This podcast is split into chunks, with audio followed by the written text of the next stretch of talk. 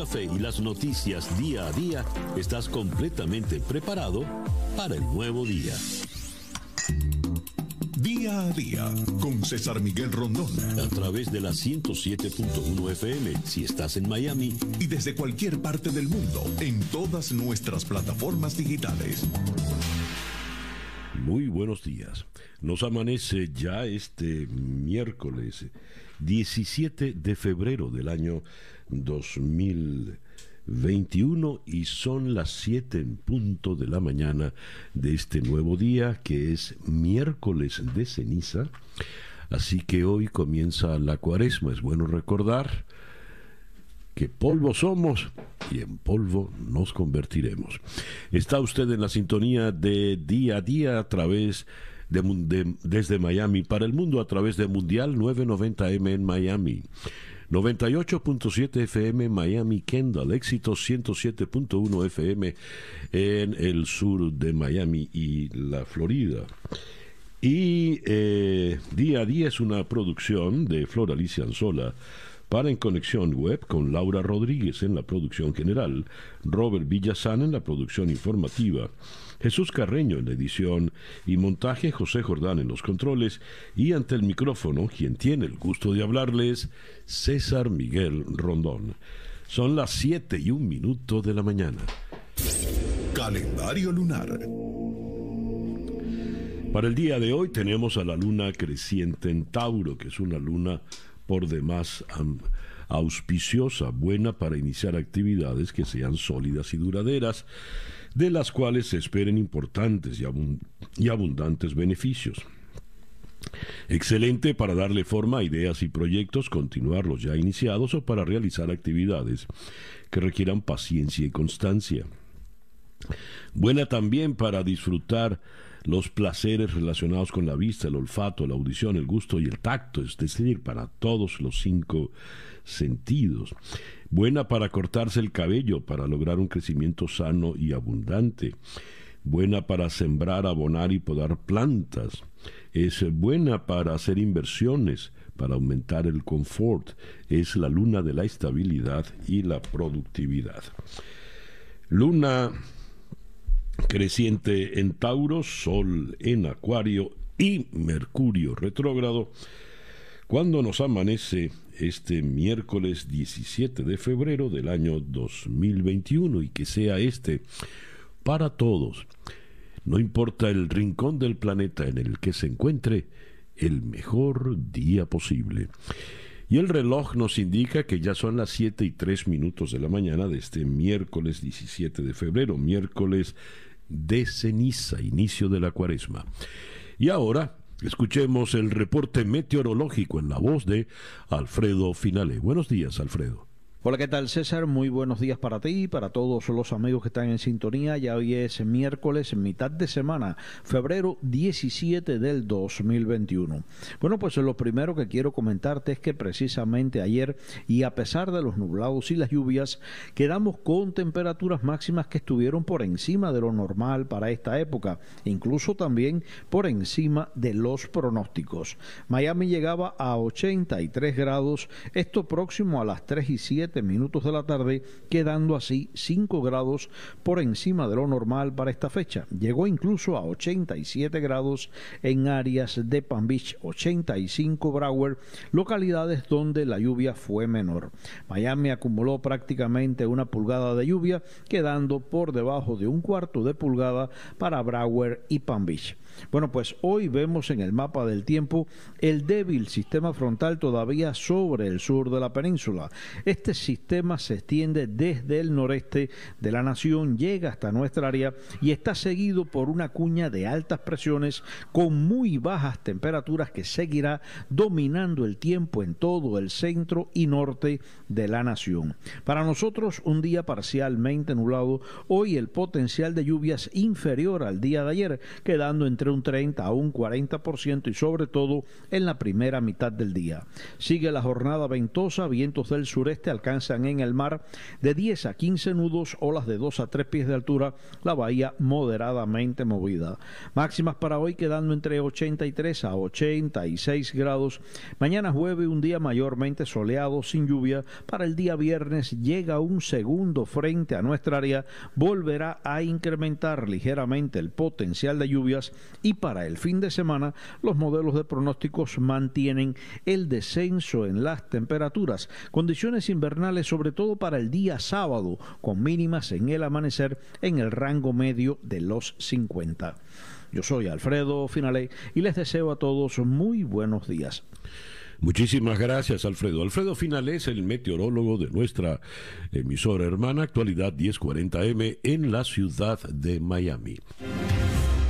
Las noticias de hoy en Estados Unidos. La primera página del Washington Post se ilustra eh, con la fotografía de un eh, sin hogar en Oklahoma City que es llevado en camilla en medio de la nieve por los paramédicos. Millones están atrapados por un frío ártico, nos dice la primera página del Washington Post, donde también le dan espacio privilegiado a la visita del presidente Biden anoche a la ciudad de Milwaukee. El presidente Biden arribó ayer a Milwaukee en su primer viaje desde que tomó posesión de la presidencia, lanzando así una nueva fase de esta presidencia para tratar de superar todo lo relativo al impeachment y todo lo relativo a su predecesor y seguir adelante con una eh, política más agresiva para coronar, para llegar, perdón, a el final de su plan de ayuda por el coronavirus. Hablando en el Town Hall eh, de Milwaukee, Biden eh, dijo que quería que las vacunas estuvieran al acceso de todos los ciudadanos americanos para finales de julio. Dijo que quería que la mayoría de las escuelas primarias y de educación media estuvieran abiertas cinco días a la semana para finales del mes de abril. Y afirmó también que para finales de la que perdón, para la próxima Navidad el confiaría que ya estaríamos en circunstancias completamente distintas. The New York Times nos muestra un mapa de los Estados Unidos donde prácticamente el 70% del territorio está con temperaturas bajas. Eh, va esto desde North Dakota en la frontera con Canadá hasta Texas en la frontera con México. Disculpen, como notorias excepciones,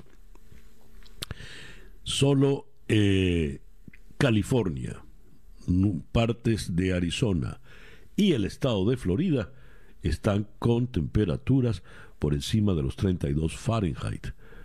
Eh, esto quiere decir pues que la nevada ha sido ha arrasado realmente. Entonces acá tenemos información de las fallas eléctricas eh, que ha ocasionado el cambio, esta, esta fuerte nevada. En buena parte de Estados Unidos es una caja de hielo, an icebox, icebox según dice The New York Times. Y eh, en el campo político militar hay una prueba importante para Biden. ¿Puede Estados Unidos por fin salir en pleno de Afganistán? El acuerdo de paz indica que debería tomarse una decisión definitiva para el primero de mayo. Eh, tenemos por acá que el tema de las grandes temperaturas, de las bajísimas temperaturas, ha roto récords y cito acá algunos ejemplos. La ciudad de Hastings, en Nebraska, está en menos 30 grados Fahrenheit. Fayetteville, en Arkansas, menos 20 grados Fahrenheit. Ese es un récord histórico para esta ciudad. Oklahoma City, menos 14 grados Fahrenheit. Dallas, menos 2 grados Fahrenheit. Desde 1930 no bajaba tanto la temperatura. Little Rock, Arkansas, menos 1 grado Fahrenheit. San Antonio está en 12 grados Fahrenheit. Houston en 13 grados Fahrenheit. Y hay algo eh, fuerte para los tejanos, y es que, como dice esta nota de eh, Associated Press desde Austin, la capital de Texas, el frío hace mella en el orgullo de Texas como capital energética. La molestia entre los residentes de Texas por las fallas en la red eléctrica del estado luego de la tormenta invernal sin precedentes, crecía ayer martes, mientras millones de personas de la capital energética de los Estados Unidos seguían padeciendo frío sin ninguna garantía de que su electricidad y calefacción regresarían pronto o se mantendrían una vez que volviesen.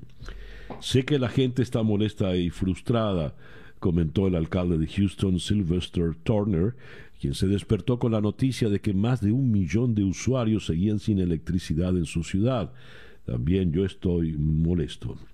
En total, entre 2 y 3 millones de usuarios en Texas aún no tenían electricidad casi dos días después de que una nevada histórica y temperaturas bajo cero provocaran un aumento en la demanda de electricidad, para calentar las casas que no están acostumbradas a tanto frío, lo que abrumó la red eléctrica del Estado y causó apagones generalizados. Se, proclama, se pronosticaba un clima más gélido para anoche y para los días eh, por venir. Esa pues la situación por las tormentas y como habíamos dicho pues el presidente Biden dijo que para la Navidad ya estaremos en una situación completamente distinta. Promete acceso generalizado a las vacunas para finales de julio. Todo esto lo dijo ayer en eh, Milwaukee.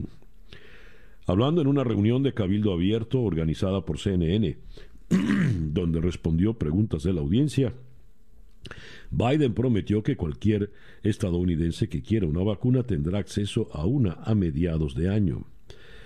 Para fines de julio de este año, prometió el mandatario y agregó que al llegar al, el 20 de enero al cargo solo había 50 millones. Ahora vamos a tener 600 millones de dosis suficiente para vacunar a todos los estadounidenses en todo el país. Biden hizo la declaración durante su intercambio con el público seleccionado para el encuentro, que se realizó bajo las normas de eh, distanciamiento social. Las primeras preguntas al presidente demócrata se centraron en la apertura de las escuelas y las precauciones a tomar con el importante paso luego de un año de restricciones. Habló ya, como también les habíamos comentado, de el tema de las escuelas.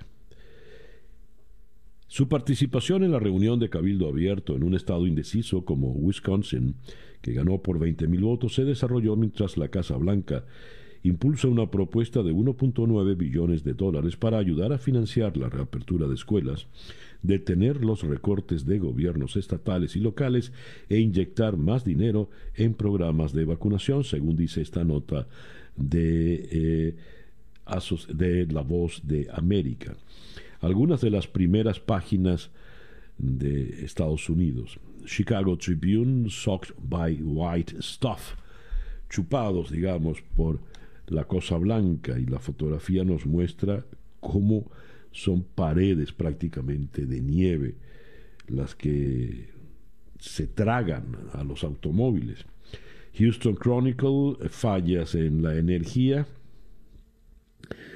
esta fotografía está, eh, aquí se ilustra con una casa, dentro de la casa, al fondo está la cocina con las cuatro hornillas mostrando eh, con, encendidas, ahí está el fuego, y en primer plano una mujer que no haya ya cómo taparse, aterida realmente por el frío. Eh, según el USA Today, la tormenta ha dejado al menos 15 fallecidos. El reloj indica que en este momento ya son las 7 y 17 minutos de la mañana. Capicúa, esto es día a día. Estas son las noticias de Venezuela. Tengo varias informaciones desde Venezuela. El foro penal eh, afirma Venezuela tiene 329 personas presas por motivos políticos. Al día de hoy, en el foro penal registramos 329 presos políticos en Venezuela, dijo el vicepresidente de la ONG, Gonzalo Jimiop. La ONG detalló que por género 305 son hombres, 24 mujeres, mientras que por ocupación 206 son civiles y 123 son militares. Asimismo, hay dos adolescentes. Según los registros, desde el 2014 han ocurrido 15.677 detenciones por motivos políticos en Venezuela y más de 9.000 personas continúan sujetas a medidas restrictivas de su libertad. Entre la semana pasada, los tribunales venezolanos autorizaron la excarcelación bajo medida de presentación ante tribunales de una veintena de personas que la ONG consideraba como presos políticos. Entre los que fueron eh, liberados estuvieron cinco activistas de la organización Azul Positivo dedicada a la prevención del VIH que habían sido detenidos hace un mes acusados de asociación para delinquir. Asimismo fueron excarcelados 12 indígenas pemones que habían sido apresados a finales del 2019 cuando la Fiscalía los acusó de estar implicados en un asalto a un cuartel militar en el sur del país. También le fue otorgada una medida de arresto domiciliario a dos exgerentes de PDVSA, condenados a inicios de febrero a cinco años de cárcel por filtrar información sensible que ayudó a Estados Unidos a imponer sanciones a la empresa. En el Pitazo leo que el ejército de Colombia rescata a un adolescente venezolano reclutado por el ELN. Durante la operación se incautaron dos armas largas tipo fusil, un arma corta tipo pistola, un radio de comunicaciones base, municiones de diferente calibre, panfletos con propaganda subversiva que se distribuían en el sector para el cobro de extorsiones. Hay una nota que firma Mabel Sarmiento en Crónica.1, interesante por demás. Petare, la inmensa barriada en el este de la ciudad de Caracas, está cumpliendo 400 años. Dice, eh, comienza con esta letra, entre comillas. Yo soy de Petare, lugar que zona roja. Voy a hablarte claro, no voy a caerte a coba. Todos los días matan, todos los días roban. Si eres asesino y tienes plata, te condecoran. Aquí hay más de 500 barrios con miles de prostitutas, millones de sicarios. Hay en banda violadores con muchos psicópatas también. Esta letra es parte de la canción Petare, barrio de Pakistán, del rapero Prieto Gan, que hoy tiene más de 12 millones de visitas en la red social YouTube. Escribe la periodista Mabel Sarmiento, cuando se menciona la palabra petare, todo eso rojo y alarmas y canciones como las de Pietro Gan hacen de esa zona, que llegó a ser en la época de colonial el puente comercial entre Caracas y el oriente del país, el, el patio trasero de la capital. Luego por años se ha dicho que Petare es el barrio más grande de Latinoamérica y que está entre las diez parroquias más violentas del país. Pertenece a Sucre, que es el segundo municipio más violento del área metropolitana de Caracas, según el Observatorio Venezolano de Violencia, con una tasa de 87 muertes por cada 100.000 habitantes. En el año 2019, la parroquia Petare fue considerada como la más violenta del municipio y del área metropolitana de Caracas. 16% de los homicidios del año pasado ocurrieron en esa zona, que ha sido tendencia en Twitter por las constantes balaceras protagonizadas por la banda de El Wilexis, formada por más de 200 hombres.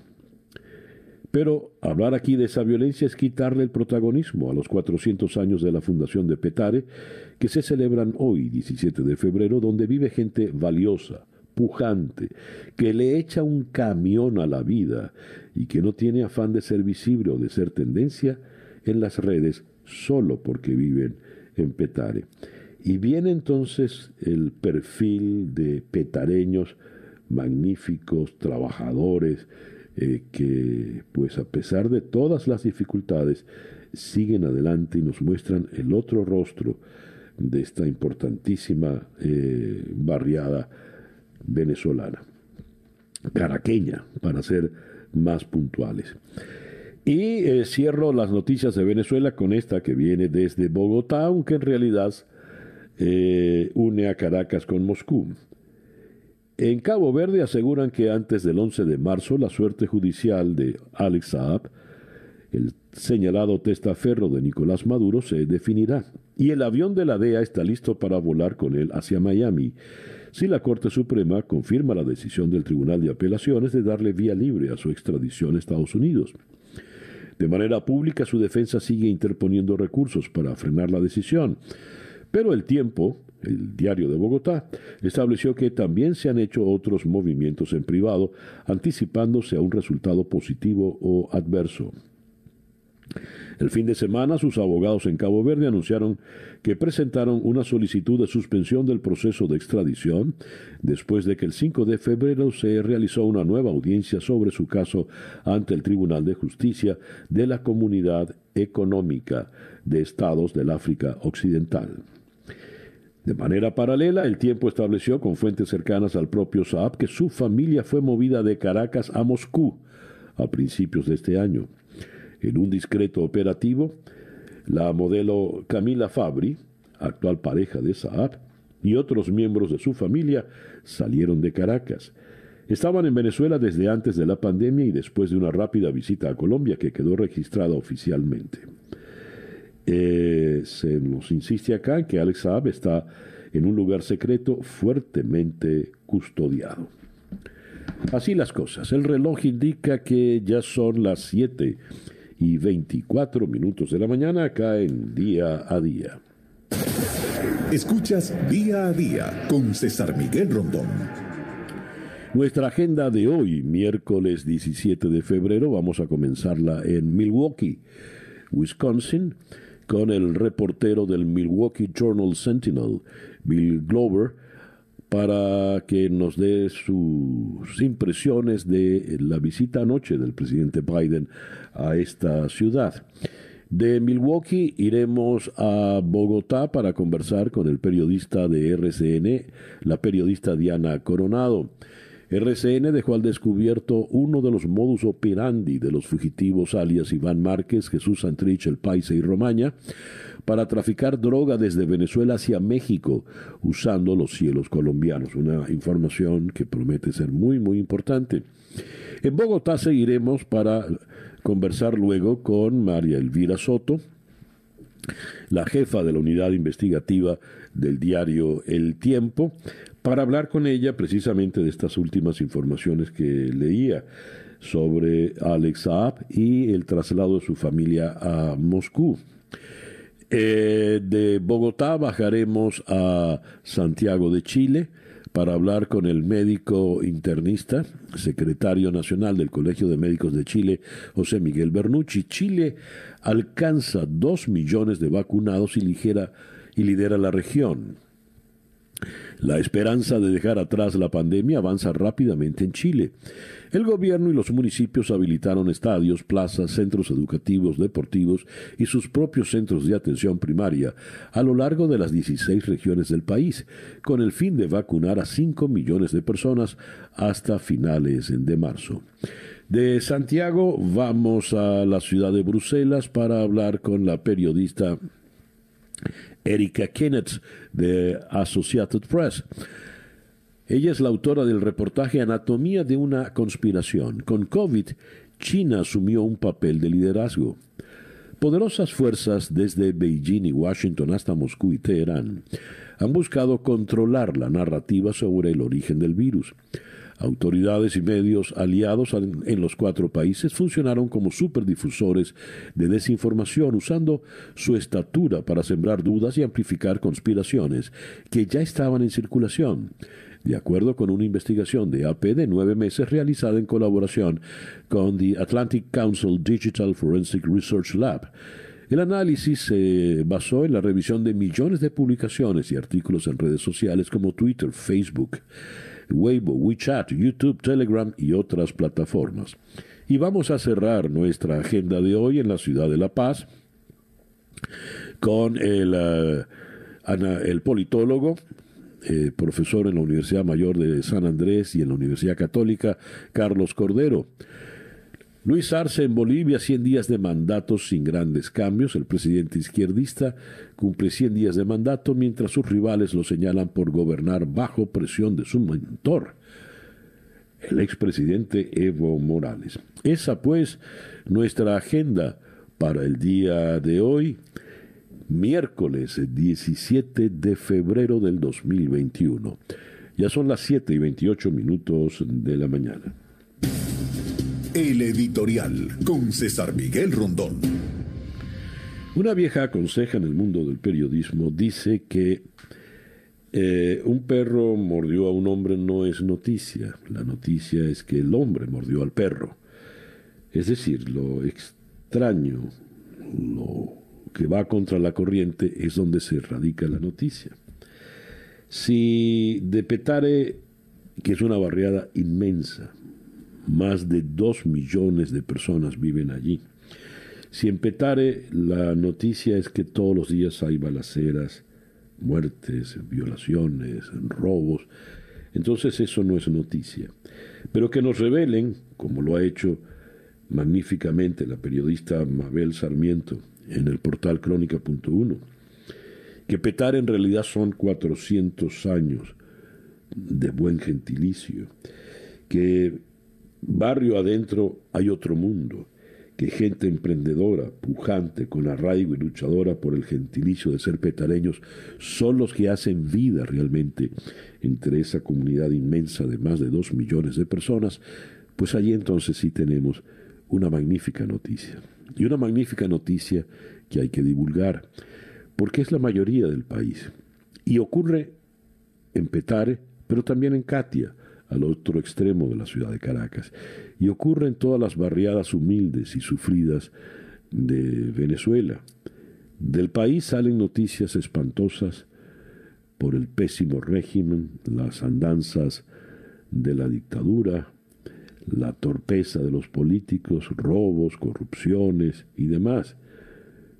Pero es magnífico, es necesario de vez en cuando detenernos en el llamado ciudadano de a pie el que a pesar de lo demás, a pesar de todos los pesares, hace la vida bonita y necesaria del presente y el porvenir. Hacemos entonces una pequeña pausa, ya son las 7 y 30 minutos de la mañana, y ya regresamos acá en Día a Día. Para estar completamente informado, antes de salir y que usted debe conocer, Día a Día, con César Miguel Rondón. Cuando el reloj indica las 7 y 35 minutos de la mañana acá en día a día. Escuchemos entonces el eh, coronavirus update en la voz de Juan Camilo Gómez. Muy buenos días, Juan Camilo.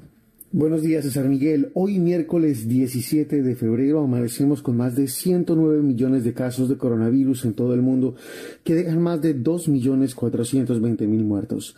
En Estados Unidos tenemos más de 27.8 millones de casos, que dejan más de 488.000 muertos. Y en Florida, 1.840.000 casos confirmados para un total de 29.153 muertos.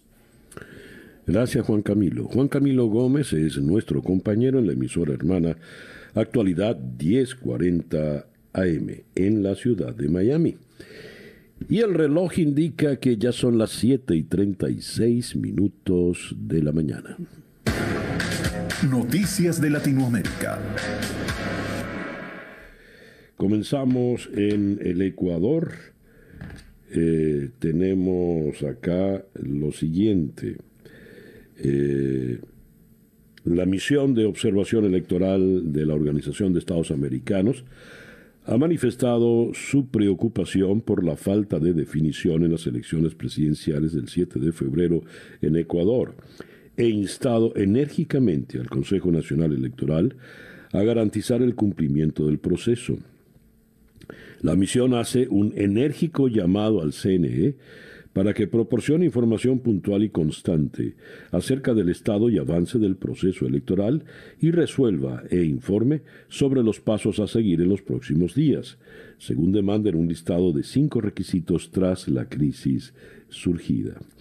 Y el Consejo Nacional Electoral de Ecuador convocó a una reunión para abordar distintos aspectos relacionados con el escrutinio electoral de los comicios del pasado domingo, tras las críticas de la misión de observación de la OEA y del presidente Lenín Moreno.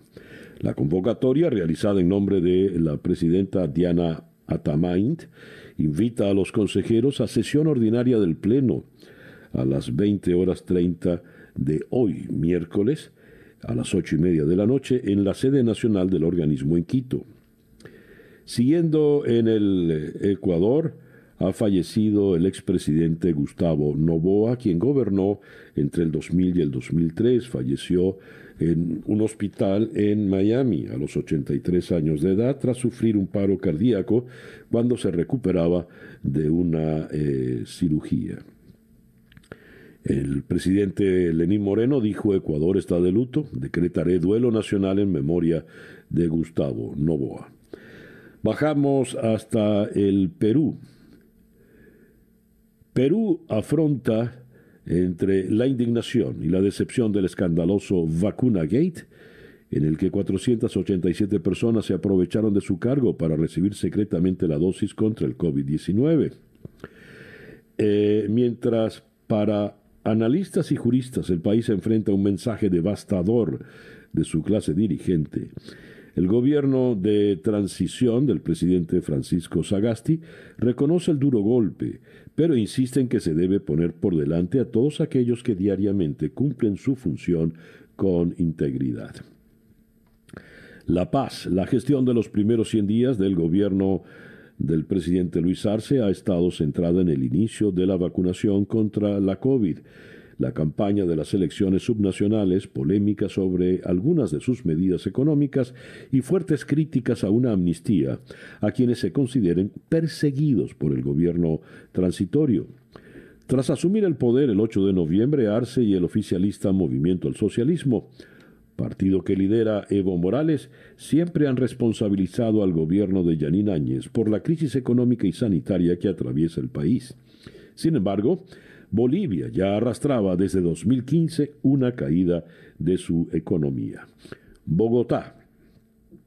El partido político Comunes, antes conocido como FARC, mostró su entera disposición a formar parte de la gran coalición de partidos y movimientos de izquierdas anunciada la semana pasada para lograr la mayoría parlamentaria en las elecciones de 2022.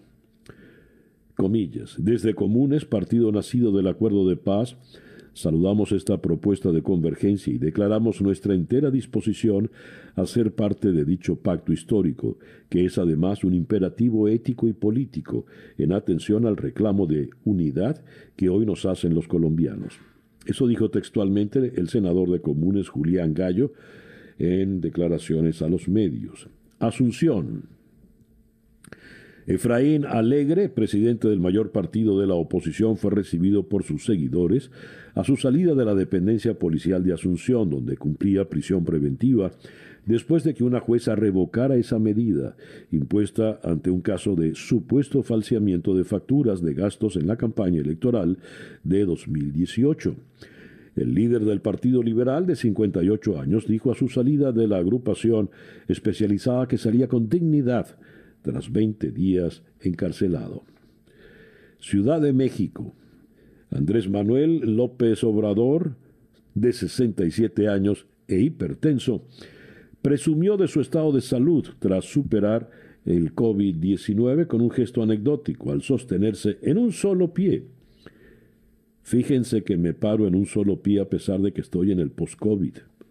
Eso dijo entre risas el mandatario durante su habitual conferencia matutina en el Palacio Nacional.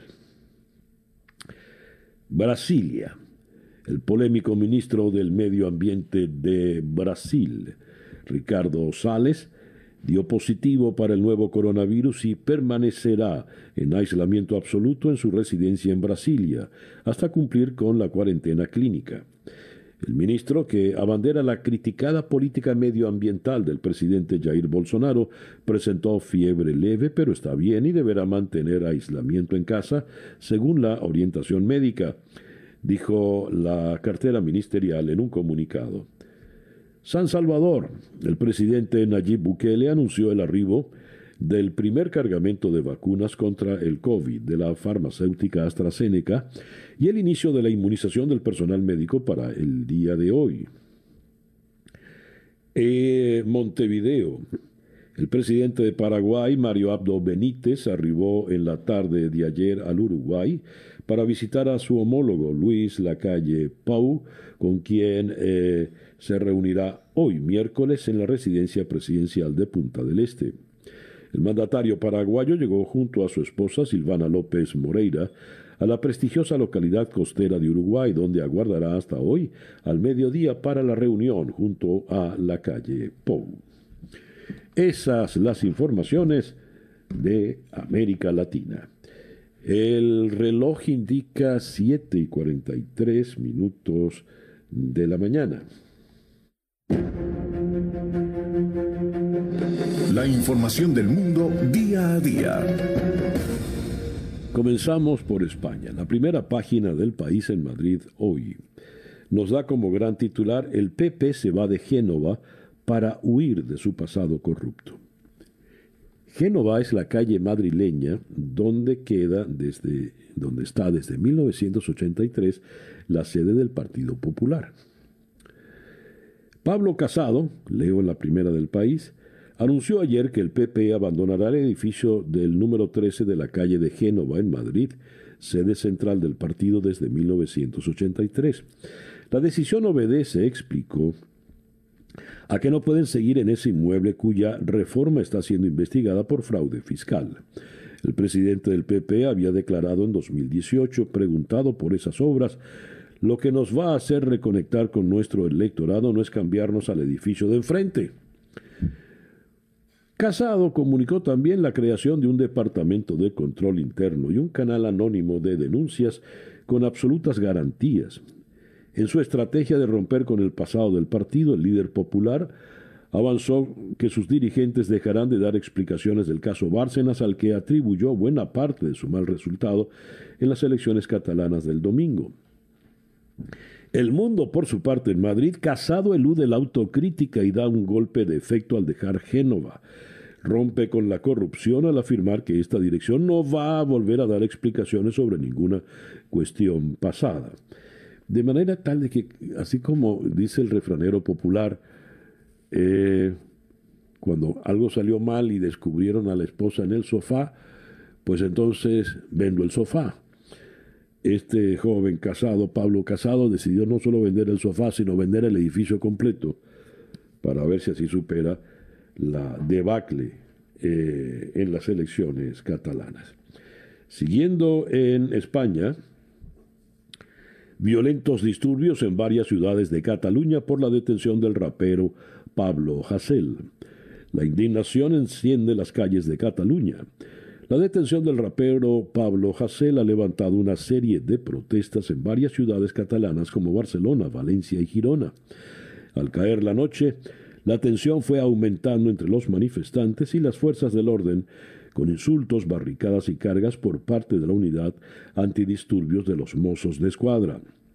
Los manifestantes exigen la liberación del rapero condenado a nueve meses de prisión por enaltecimiento del terrorismo e injurias a la corona, encontradas en una docena de tweets del artista. Roma.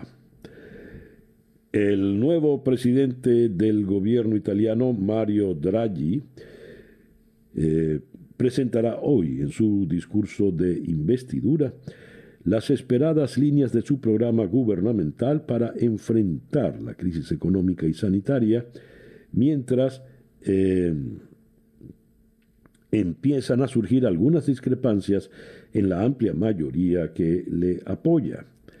Desde que el 3 de febrero comunicó que aceptaba formar un ejecutivo para poner fin a la crisis política, Draghi no ha proferido palabra. En otras informaciones, en Francia aprueban la ley para combatir el radicalismo islamista. Es la ley más ambiciosa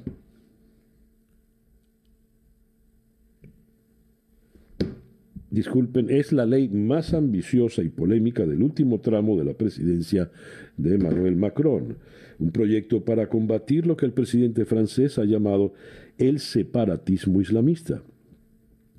La Asamblea Nacional adoptó un texto que intenta poner al día el modelo laico, garante de la libertad de culto y al mismo tiempo la neutralidad del Estado ante las religiones.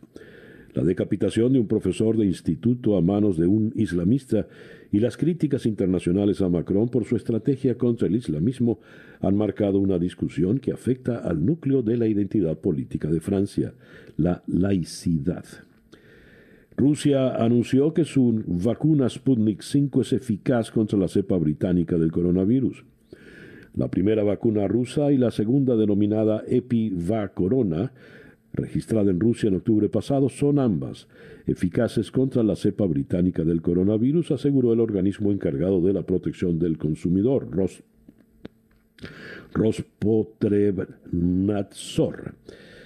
El efecto protector ha sido demostrado por reacciones neutralizadoras utilizando suero de personas que recibieron la Sputnik 5 y la Epivacorona y desarrollaron anticuerpos ante el SARS. Hungría es la primera nación de la Unión Europea en recibir la vacuna china contra el COVID. Un cargamento de vacunas producidas en China llegó a Hungría, la primera de las 27 naciones de la Unión. Los funcionarios húngaros, incluido el primer ministro Víctor Orbán, han criticado el programa de adquisición común de vacunas de la Unión Europea, alegando que es lento y está costando vidas. Si las vacunas no vienen de Bruselas, debemos obtenerlas de otros lugares. No se puede permitir que los húngaros mueran simplemente porque Bruselas tarda demasiado en adquirir vacunas, dijo Orbán. Mientras, Holanda se mantiene toque de queda con apelación pendiente. Un tribunal ordenó al gobierno holandés levantar el toque de queda que impuso el mes pasado para frenar la propagación del coronavirus con el argumento de que la coalición gobernante del país no tenía derecho de usar poderes de emergencia para imponer la medida. Sin embargo, un tribunal de apelaciones dijo más tarde que el toque de queda seguirá en vigor por lo menos hasta que se resuelva la apelación entablada por el gobierno contra la decisión del tribunal inferior. Se tiene programada una audiencia para el próximo viernes. Las autoridades de Bielorrusia allanaron los hogares y oficinas de periodistas y activistas de derechos humanos en la medida más reciente para sofocar las protestas contra el autoritario presidente Alexander Lukashenko.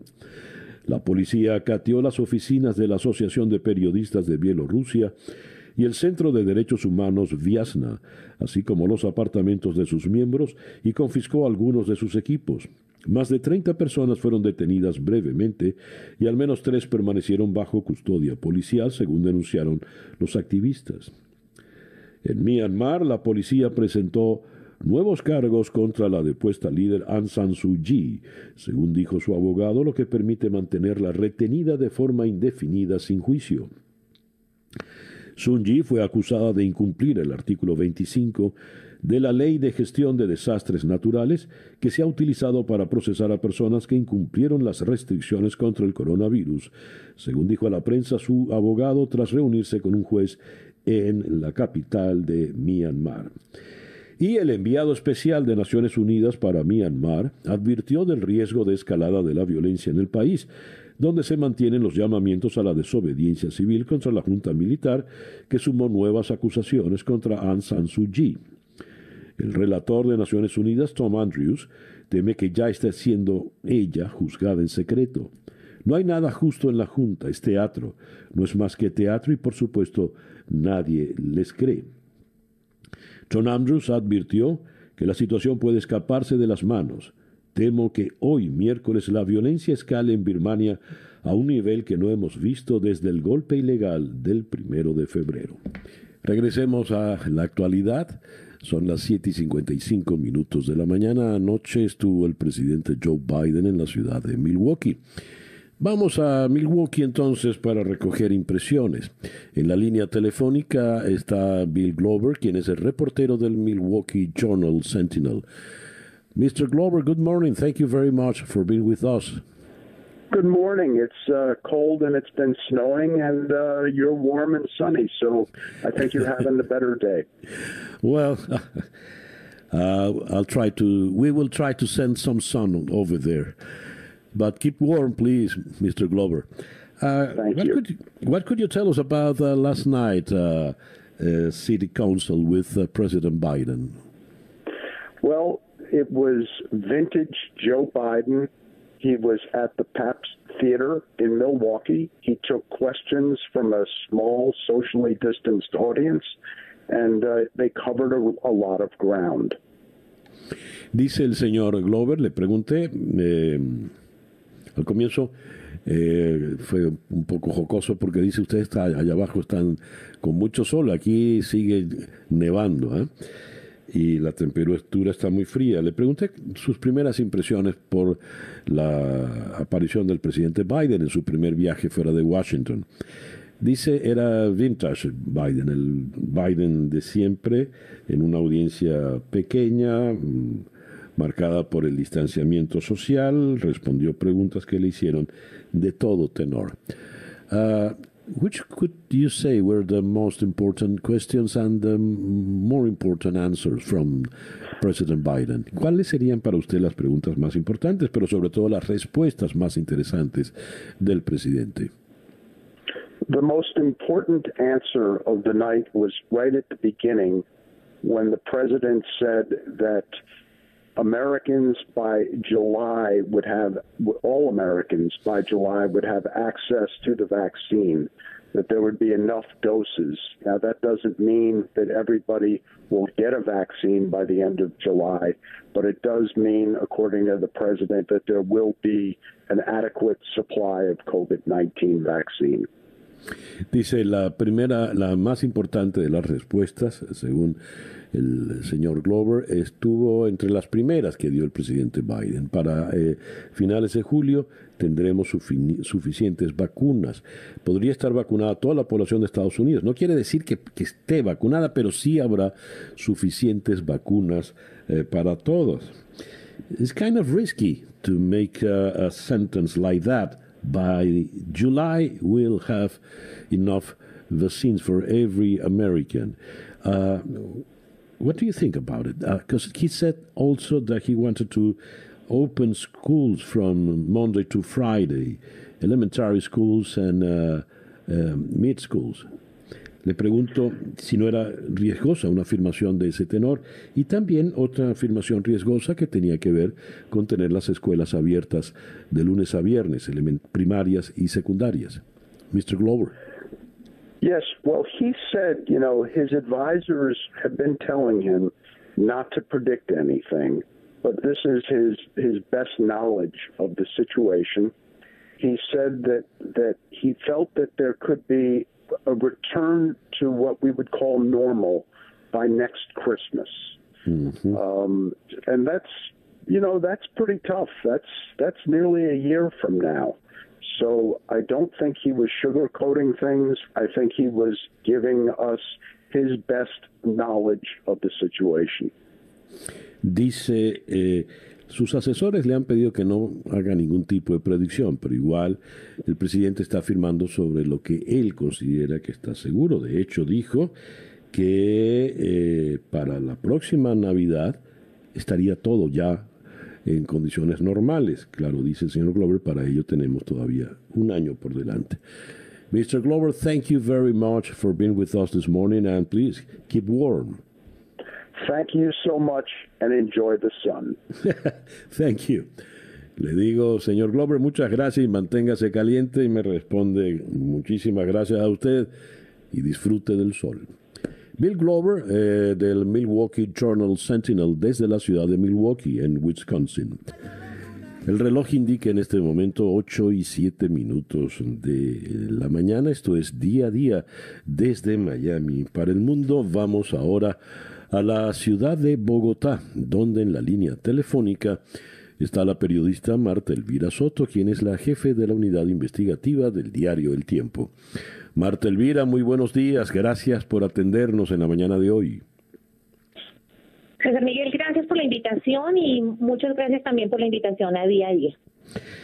A ver, Marta Elvira, han publicado ustedes en el tiempo que eh, la familia de Alex Saab, la modelo Camila Fabri eh, y otros miembros de su familia se trasladaron desde Caracas a Moscú. ¿Qué nos puedes comentar al respecto, por favor? César Miguel, eh, me parece que esta noticia, si bien eh, verificamos que fue eh, hace varias semanas, creo que tiene bastante significado si la ponemos en contexto con otros datos que han venido saliendo. Uno de ellos es que el plazo máximo que tiene la Corte Suprema de Cabo Verde para decidir la suerte jurídica del señalado testaferro del dictador Nicolás Maduro vence el 12, el 11 de marzo. Y también por las revelaciones del periódico español El ABC, donde hablan de unos supuestos acercamientos eh, para buscarle salidas a Venezuela entre la saliente administración de Donald Trump y emisarios de la dictadura, en donde se puso como punto de honor o punto de oro que debían eh, liberar a Alex Saab eh, como exigencia del gobierno venezolano. Entonces, digamos que en ese contexto, me parece que ellos ya están sintiendo que el caso Saab eh, va a tener un, va a tener pues una decisión de fondo y pueden estar eh, ajustando cargas para saber cómo presionarlo, qué va a pasar si efectivamente lo terminan extraditando a mm, Miami, como todos esperamos, o si por el contrario eh, van a forzar una liberación eh, que podría terminar con este señor en Moscú. Por ello llevan a la familia a Moscú. Es, digamos, entonces la apuesta optimista por parte de la dictadura venezolana. ¿Sería así, Marta Elvira? Totalmente. Y, eh, con la familia allá y con este supuesto enviado especial y supuesto embajador también en Moscú, se convierte en una ficha inalcanzable para el gobierno de Estados Unidos. Sería ponerlo bajo absoluta protección. Entonces, eh, puede ser que estén pensando en que el desenlace va a ser favorable para ellos o en otro tipo de movimientos para asegurar a porque confirmamos de nuevo que es una ficha muy importante para la dictadura de Nicolás Maduro no solo para la dictadura de Nicolás Maduro, sino para Estados Unidos, porque si regresamos a lo informado por ABC, Marta Elvira, eh, no queda claro esa supuesta negociación entre Maduro y Trump, pero eh, uno puede deducir que fue Jorge Rodríguez el que llevó adelante la iniciativa ante los americanos y les dijo, miren, les liberamos a los nueve gringos que tenemos presos por el caso Citgo, pero ustedes nos liberan a Alex Saab. Allí, según ABC, se rompe todo tipo de negociación. Me gustaría que ahondaras un poco en este caso, por favor, Marta Elvira. Pues digamos que aquí sí estamos entrando al terreno de las especulaciones. Eh, nadie ha salido a confirmar ese intercambio eh, de personas, pero de llegar a ser cierto, de llegar a ser cierto, confirma de nuevo la importancia y los secretos que podría tener Alex Saab que se convierten sin lugar a duda en un objetivo de alto valor para la justicia de Estados Unidos que no estaría dispuesta a negociar eh, su libertad. Alguien muy cercano a la investigación en Estados Unidos me dijo, mire, en el peor de los casos, eh, que sea eh, se niegue la extradición de Saab, no se le va a escapar a Estados Unidos porque a donde vaya lo vayamos a perseguir. Pero hablando ya de un Moscú, creo que es una estrategia bastante interesante para protegerlo en caso de que lo puedan o liberar ya sea por la vía de la Corte Suprema o por otras vías. Entonces yo creo que todos estos movimientos y lo que se está sabiendo lo que hace es eh, poner un poco más tenso el ambiente en esta recta final. Si tú entras a los periódicos de Cabo Verde, vas a ver cómo eh, pues nos tienen ya acostumbrados la defensa de Alex Saab.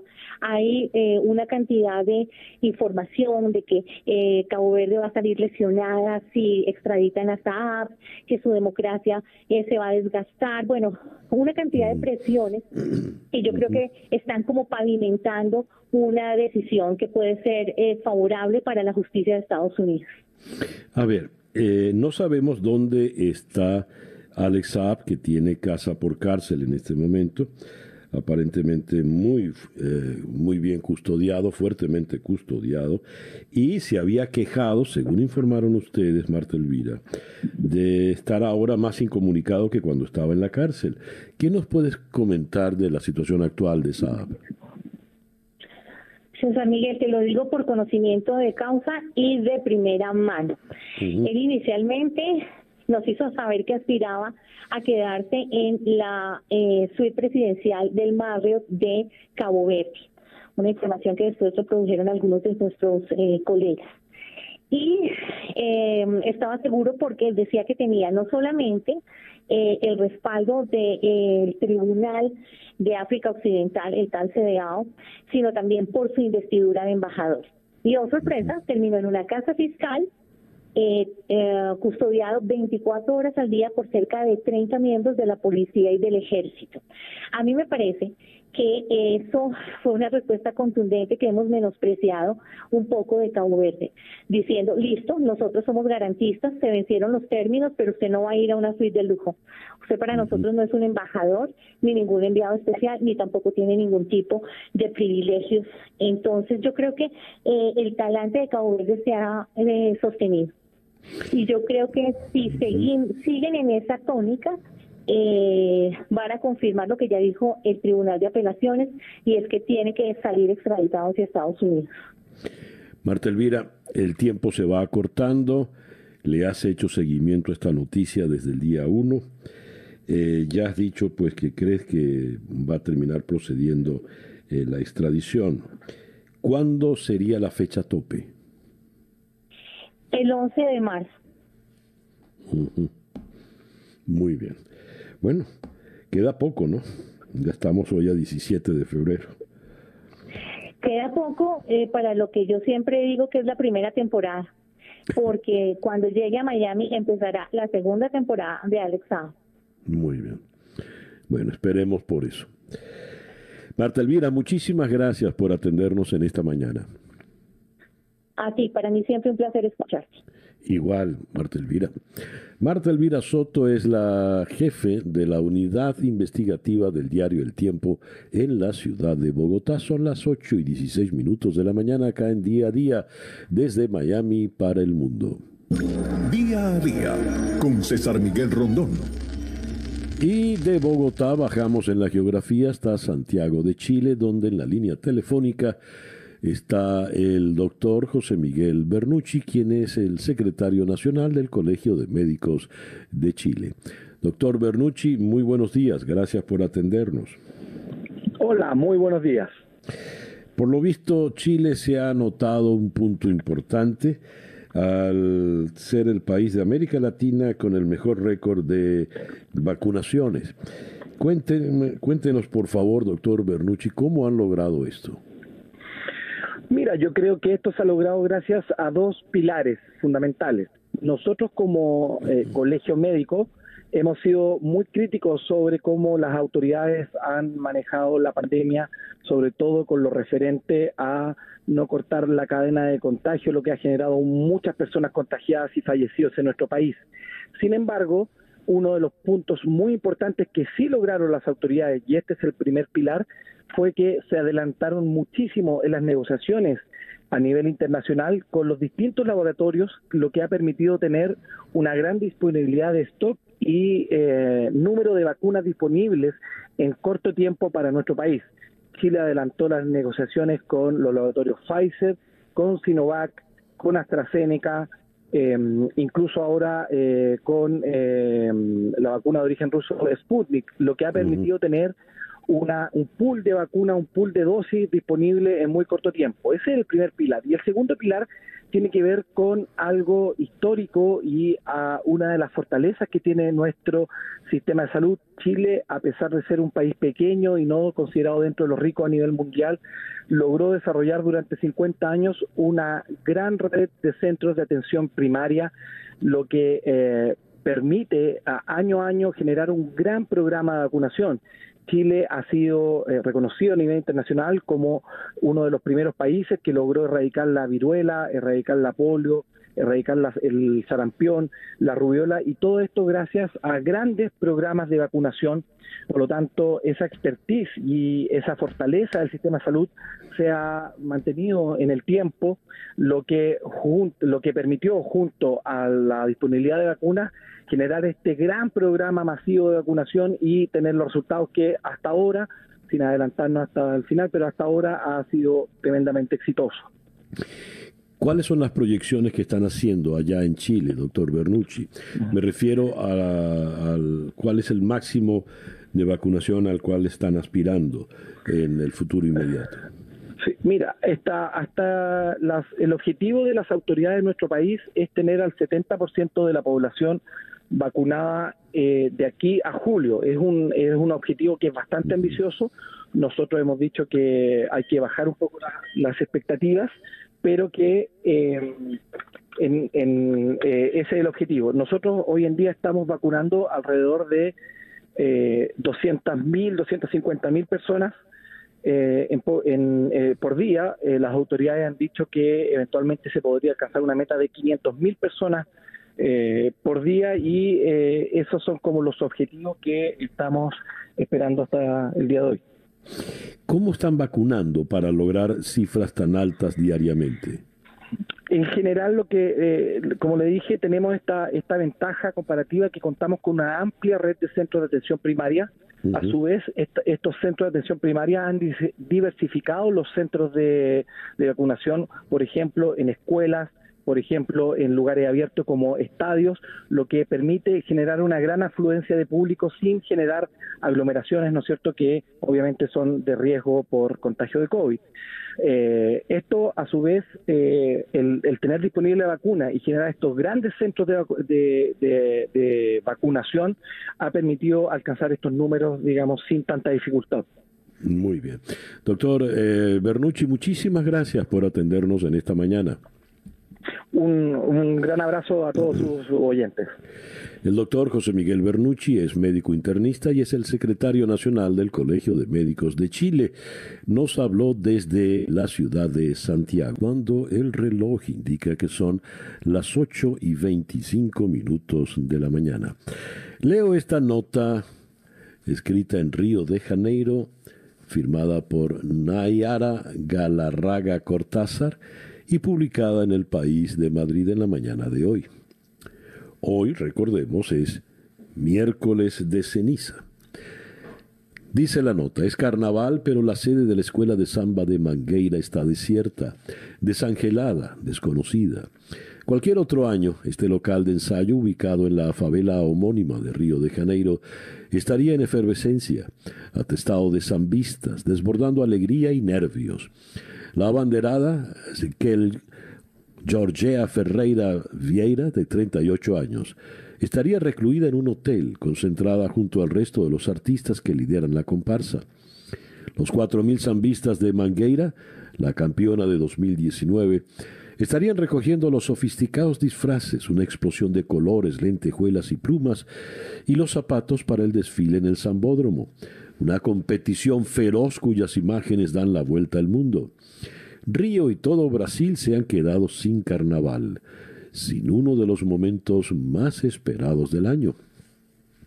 Por culpa de la pandemia, la pasarela diseñada por Oscar Niemeyer, para mayor gloria del samba, no acoge bailarines ni carrozas, sino que recibe a octogenarios que son vacunados contra el coronavirus sin bajarse del coche. Este 2021 sin carnaval entrará en la historia porque aunque en, 1900, en 1892 y 1912 ya fue suspendido, lograron celebrarlo meses después. Esta vez no cabe esa opción. Nadie imaginó nunca Río de Janeiro sin carnaval, dice Ferreira Vieira en la escuela. Nieta de un histórico de la fiesta, desfila en el Zambódromo desde los nueve años. Es como si estuviese en medio del mar ahogándome, intentando respirar. Estoy desesperada, con una tristeza muy grande, añade. Es la época de olvidar las penurias del resto del año, de pintar la casa para recibir amigos, de comprarse ropa íntima especial. Los cariocas saben que cada carnaval es distinto.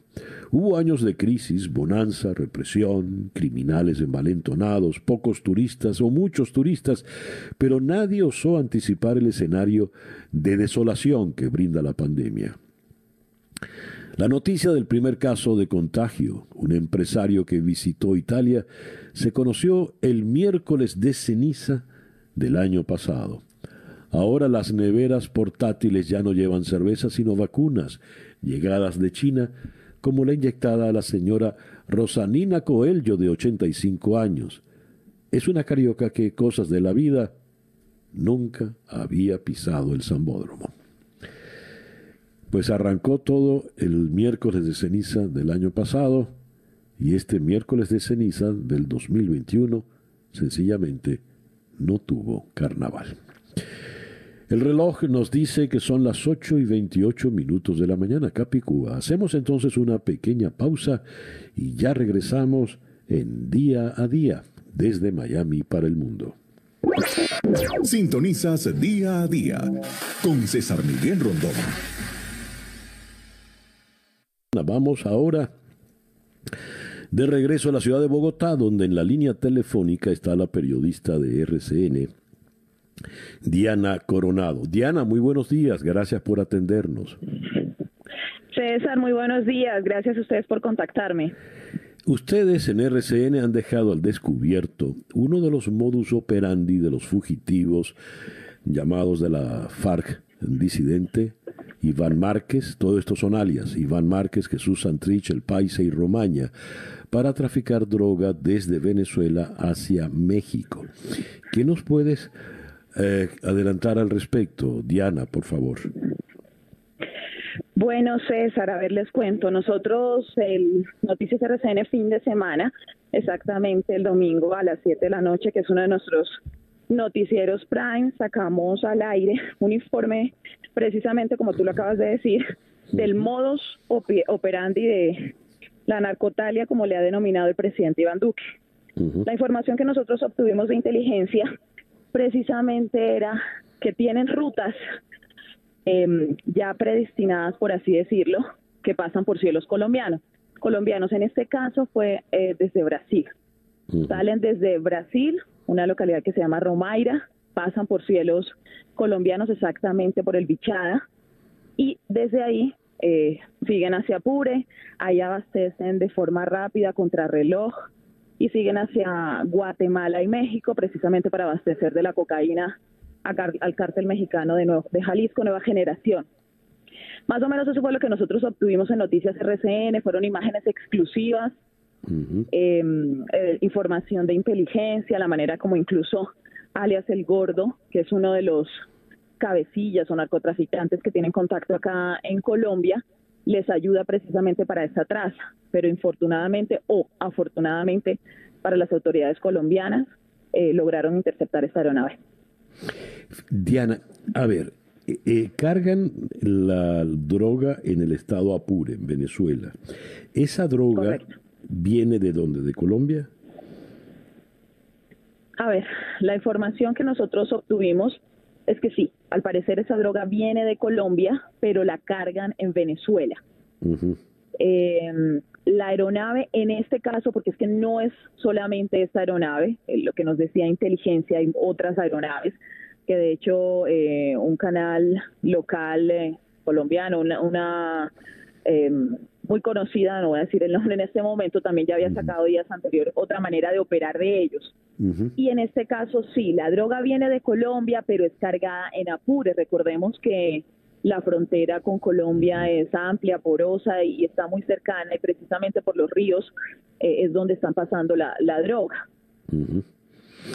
Diana, a ver, el, es una operación compleja, muy, muy ambiciosa, involucra mucha gente, involucra mucho dinero, supone una, una logística eh, compleja. ¿Esto lo hacen estos disidentes de las FARC solos por su cuenta o cuentan con el apoyo directo del gobierno venezolano? Bueno, eh, eso es una pregunta muy álgida, César, pero mm, se sabe que ellos están en Venezuela y que incluso hay unas imágenes reveladoras en las que están custodiados por eh, guardas venezolanos eh, con placas eh, diplomáticas que tienen hombres eh, de las fuerzas militares que los están custodiando. Así las cosas, ustedes podrán sacar sus propias conclusiones. Además, el solo hecho de que estén en territorio venezolano, pues deben tener alguna autorización del gobierno venezolano. A ver, eh, esta narcotalia, tal como lo ha definido el presidente Duque, eh, ¿hasta dónde se extiende? No solo geográficamente, sino en el tiempo. Bueno, eh, esta disidencia, recordemos que ellos el año pasado exactamente se mm, volvieron a volvieron a las armas, porque precisamente estos cabecillas, alias Iván Márquez, Santrich, Romaña, eh, se habían unido al proceso de paz con en el gobierno del presidente Santos.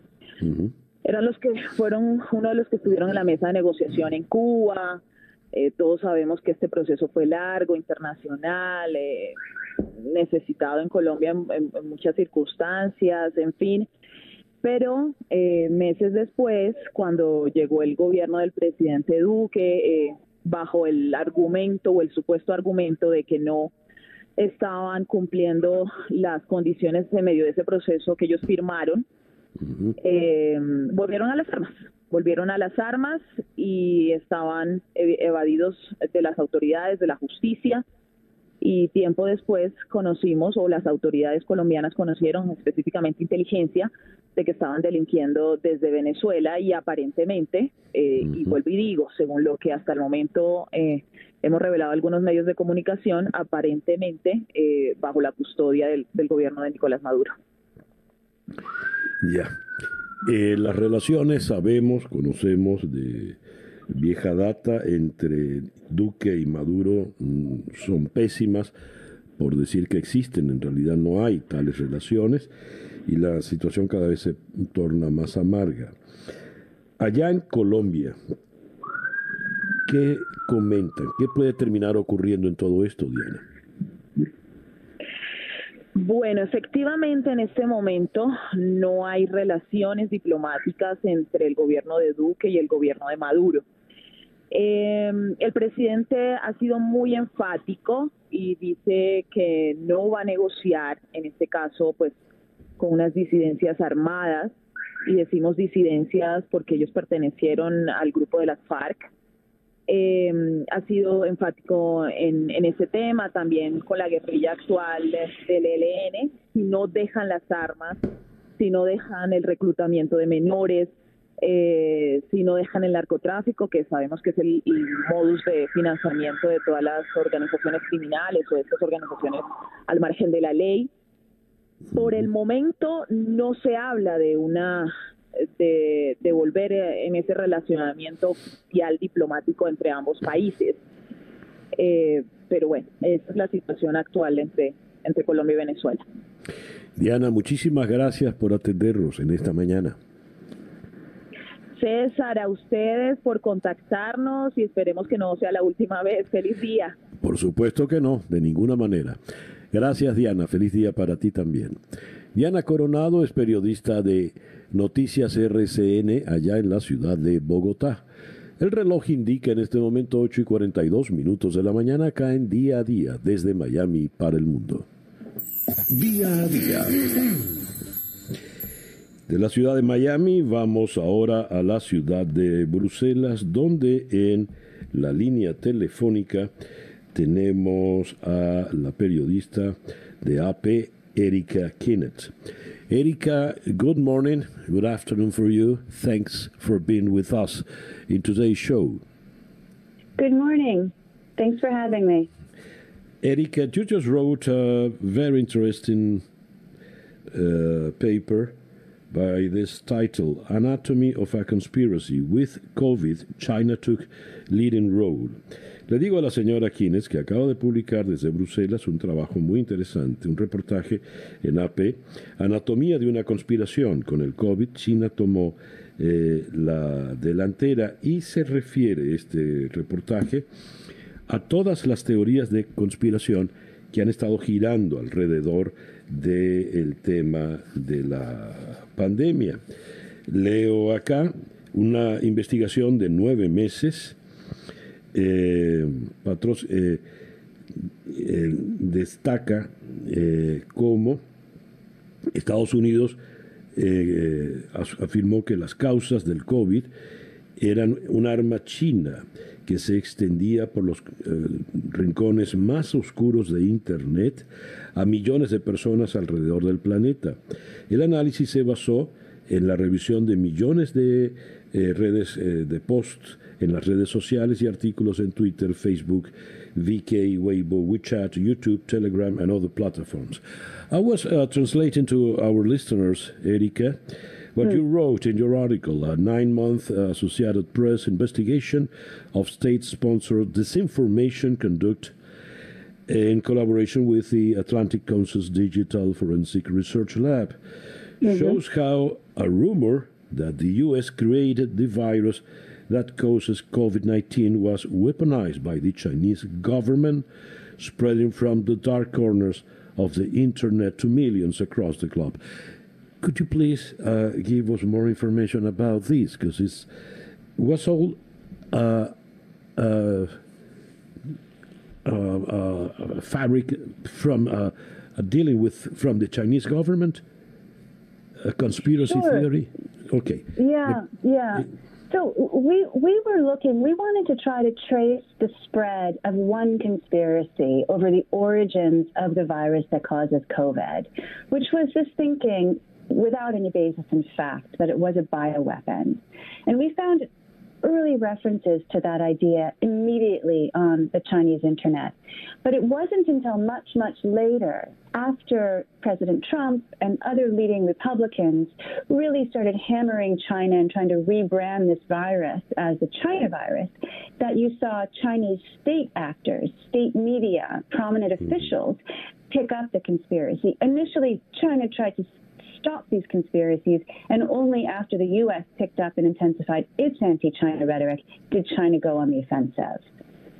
Dice eh, Erika Kinnett que ellos empezaron a investigar eh, las informaciones, sobre todo las que venían de, de China, en, en, Internet, en el Internet chino. Y no había nada específico que fuese una, una, una, un arma bioquímica, ni mucho menos, o un arma biológica, perdón. Solo cuando el presidente Trump y los líderes republicanos empiezan a nombrar al virus, a rebautizarlo como el virus chino, es cuando empieza eh, China con una estrategia muy efectiva para uh, contraatacar. So, what's the fact? Because the OMS, the uh, World Health Organization, sorry, I said the, I said it in Spanish, mm-hmm, uh, mm-hmm. said after the mission uh, last month that there were no biological or lab uh, fabrication of this virus. It was animal. Mm-hmm. How that fits in this uh, conspiracy theories? Let me translate, please. Le pregunto, la Organización Mundial de la Salud acaba de decidir dictaminar en una visita que el origen del virus fue animal, no fue fabricado en ningún laboratorio. ¿Cómo encaja en ese dictamen esta teoría? Please, Erika. Sure. So, this idea that the virus was man made, possibly mm-hmm. by a hostile foreign power, has been circulating since December 2019. And the World Health Organization's findings from their recent mission to China are just the latest in a long string of debunking of that idea. So scientists and fact checkers, months after months after months, have all worked to debunk this made in a lab weapons theory. But that didn't prove all of that debunking wasn't powerful enough to um, scrub this conspiracy from the minds of millions of people around the world. Mm-hmm. On the mm-hmm. contrary, surveys showed that one to three to one in four people believed that COVID was man made and possibly weaponized in many countries around the world. Dice Erika que la campaña ya estaba tan eh, eh diseminada en, en, en contra que la vasta mayoría de la población cree que este fue un virus hecho por el hombre, no un virus de origen animal, espontáneo. Uno de cada tres, uno de cada cuatro cree que en efecto eh, fue un, un, invento formando parte de una conspiración. At the end, what will we have, Erika, uh, within uh, conspiracy theories, lab theories and the internet? Al final, ¿con qué nos quedaremos? Entre teorías de conspiración, teorías de una hechura en un laboratorio. ¿Con qué nos vamos a quedar? Erika, please.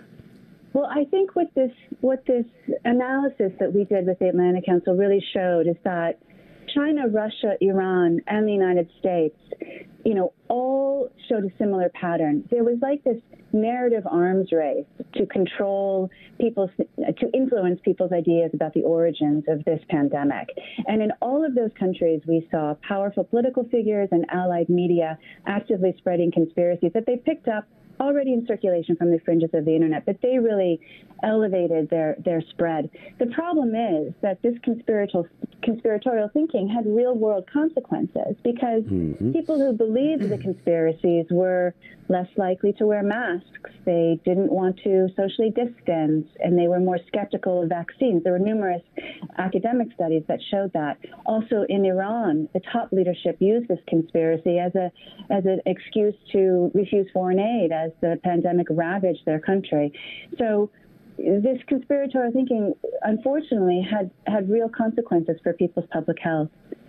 Yes, let me translate. Uh, dice Erika que por más que sean un territorio especulativo de fabricación de ideas, tienen estas teorías de conspiración efectos en la vida real.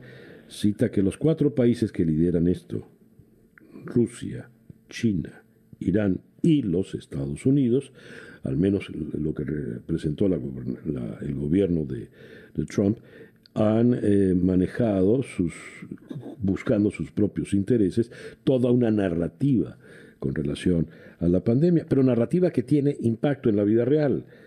Gracias a esa narrativa y pensar que era algo eh, fabricado en un laboratorio, la gente decidió que no se ponía máscaras, la gente decidió que no guardaba la distancia social, etcétera, etcétera.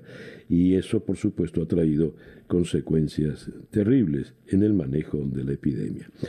Erika, thank you very much for being with us this morning. Thank you so much. It's been my pleasure. Thank you. Erika Kenneth, periodista de AP desde la ciudad de Bruselas autora de este interesantísimo reportaje, Anatomía de una conspiración con el COVID, China tomó el liderazgo. Y el reloj nos dice que en este momento ya son las 8 y 52 minutos de la mañana. Día a día con César Miguel Rondón.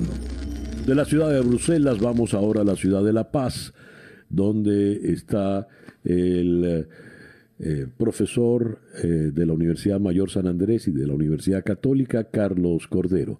Profesor Cordero, muy buenos días, gracias por atendernos. un verdadero gusto el mío poder conversar con usted, César Miguel. Un saludo cordial a toda su audiencia. 100 días de mandato de Luis Arce sin grandes cambios. ¿Qué se dice en Bolivia de estos primeros 100 días?